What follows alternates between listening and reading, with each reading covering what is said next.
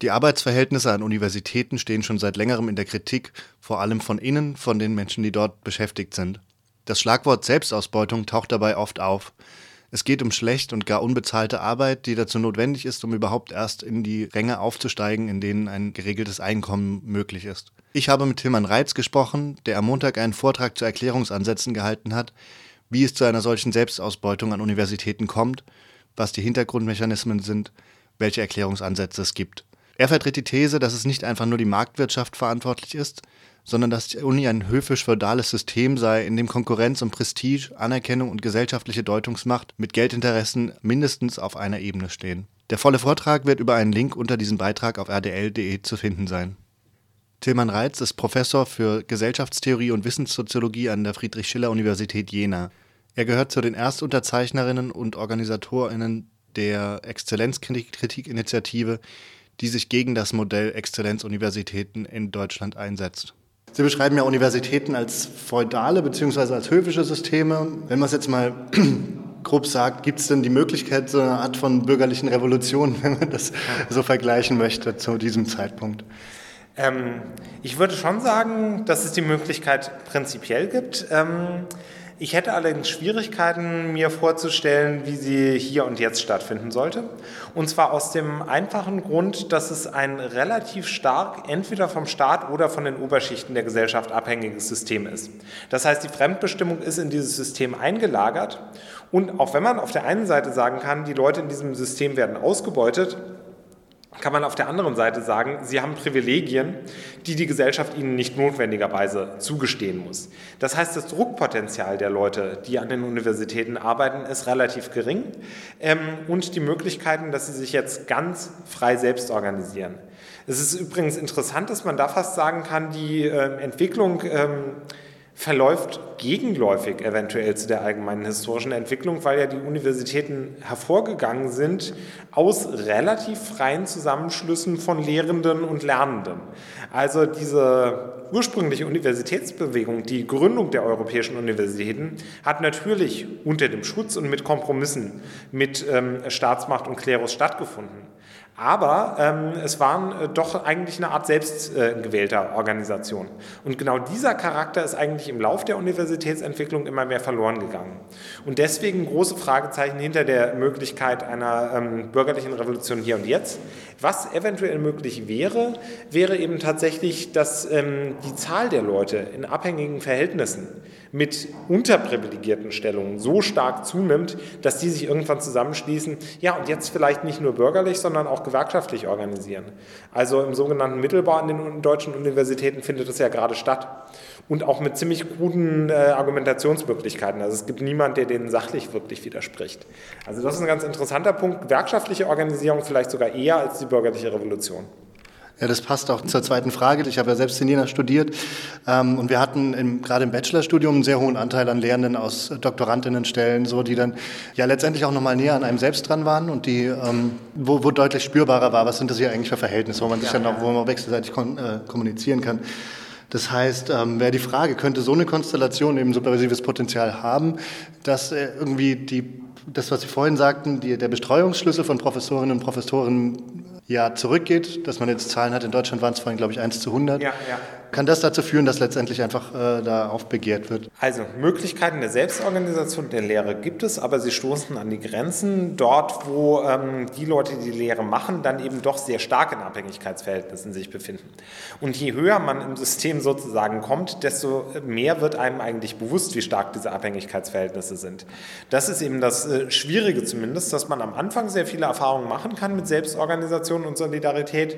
Und in dem Moment, wo man kooptiert wird und wo man real an Einfluss gewinnt, merkt man auch, dass man abhängig ist.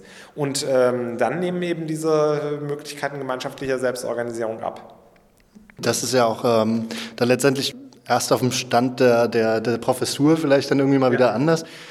Ich war auch auf dem Panel zur Exzellenzkritik auf dem Kongress der Deutschen Gesellschaft für Soziologie. Ja. Da waren ja das Publikum deutlich jünger, glaube ich, sogar als heute. Ja. Da waren aber sehr wenig ProfessorInnen. Ist das eigentlich noch erklärbar mit, diesen, mit, diesen, äh, mit dieser Prestigekonkurrenz, die, die Sie anführen? Also ich würde auf jeden Fall sagen, dass das davon abhängig ist. Das sind halt Statussicherungsinteressen. Also man will, wenn man mal dazugehört, zu dieser doch weiterhin privilegierten Community will man seinen Status nicht aufs Spiel setzen.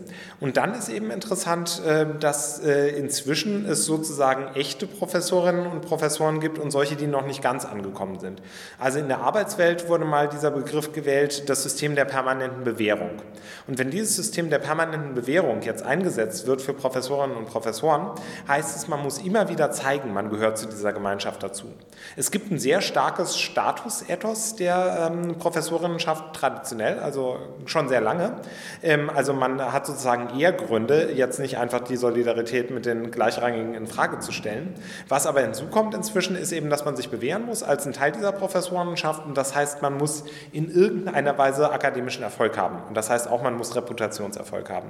Und das ist eigentlich das, was die Leute bei Linie hält, ist zumindest mein Gefühl. Und im Fall der Exzellenzinitiative ist es ja unglaublich klar alle diejenigen, die irgendeine Chance sich ausgerechnet haben, vielleicht ein bisschen was zu gewinnen, haben nicht gegen diese Initiative protestiert, weil sie Angst haben, dass sie vielleicht dann ihre Erfolgschancen mindern. Alle, die sowieso keine Chance haben, waren eigentlich schon ganz bereit zu protestieren. Bei denen muss man dann nur aber auch sagen, naja, die gelten dann als die schlechten Verlierer.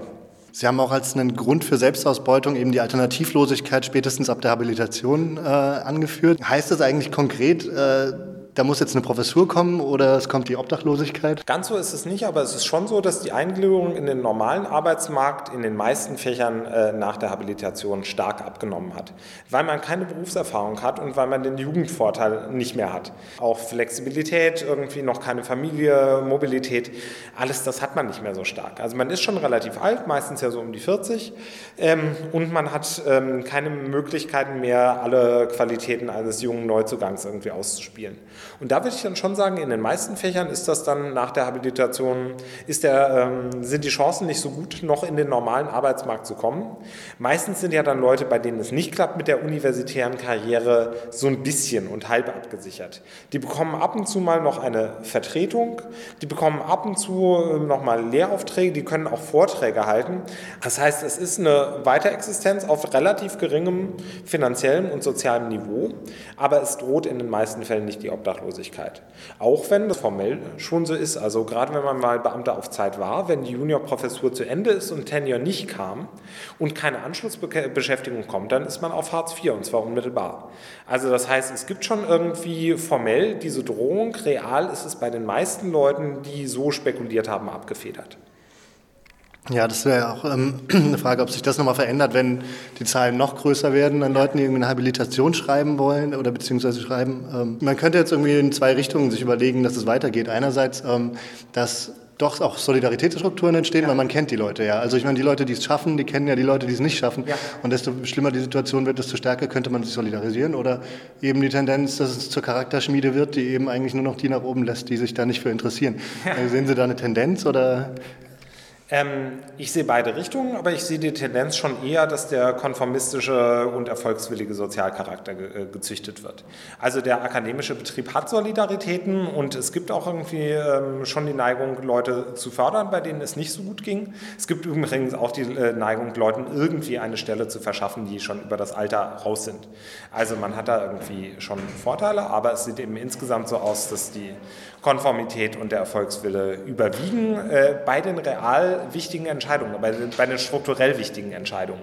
Das andere sind Mitleidsaktionen. Also Solidarität wird auf Nothilfe und Mitleid eingedampft ähm, und ähm, die strukturwichtigen Entscheidungen werden im Sinne der meistens relativ stromlinienförmigen eigenen Karriere getroffen. Dann ähm, noch eine letzte Frage, die ist dann vielleicht nochmal an der anderen Seite betrachtet. Wolfgang Esbach war das. Der hatte ja nochmal den Gedanken reingestellt, ein bedingungsloses Grundeinkommen hätte einen besten Effekt in der Wissensproduktion, weil, weil es das davon entkoppeln würde. Würden Sie sagen, dass diese Prestigekonkurrenz, die eigentlich da ist, nicht eher ein Kampf um die Bücherregale ist oder würde die tatsächlich entschärft durch eine finanzielle Absicherung aller akademisch Betätigten?